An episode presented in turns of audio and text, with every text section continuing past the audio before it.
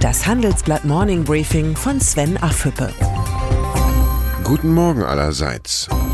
Die Dieselaffäre bei Volkswagen hat eine neue Dimension erreicht.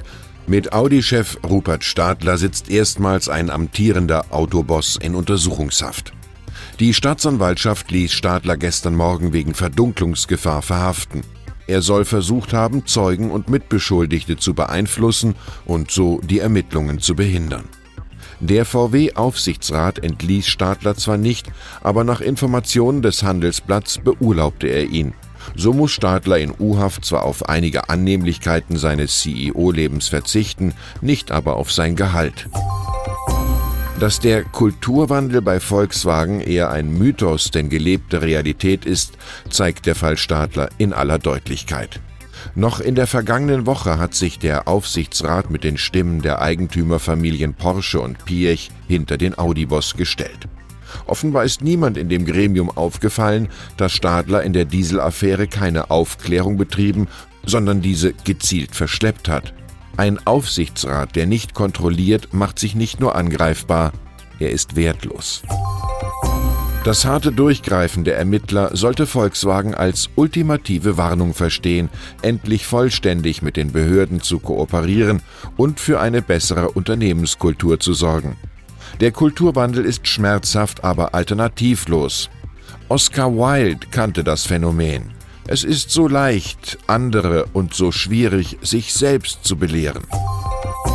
An Selbstkritik ist auch bei Angela Merkel und Horst Seehofer nicht zu denken. In der Asylfrage beharren beide auf ihren Positionen. Die Kanzlerin pocht auf eine europäische Lösung, wie mit bereits registrierten Flüchtlingen an nationalen Grenzen verfahren wird.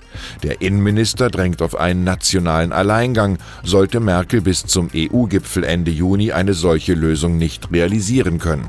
Das Risiko des Scheiterns ist hoch, für Merkel wie für Seehofer. Es riecht nach Selbstmord aus Angst vor dem Tod.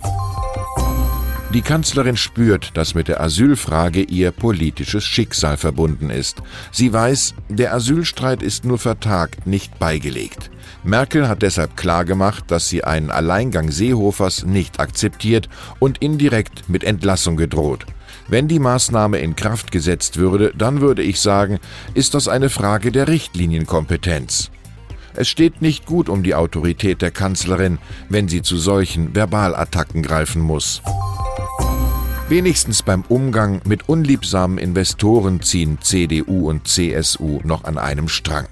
Nach Informationen meiner Berliner Kollegen soll die Förderbank KfW verhindern, dass der chinesische Staatskonzern State Grid Corporation of China SGCC beim deutschen Übertragungsnetzbetreiber 50 Hertz einen 20% Anteil übernimmt.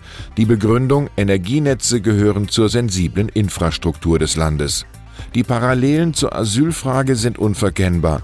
Die Willkommenskultur der Bundesregierung ist auch bei ausländischen Geldgebern nicht grenzenlos. Ich wünsche Ihnen einen inspirierenden Tag. Herzliche Grüße, Sven Affüppe.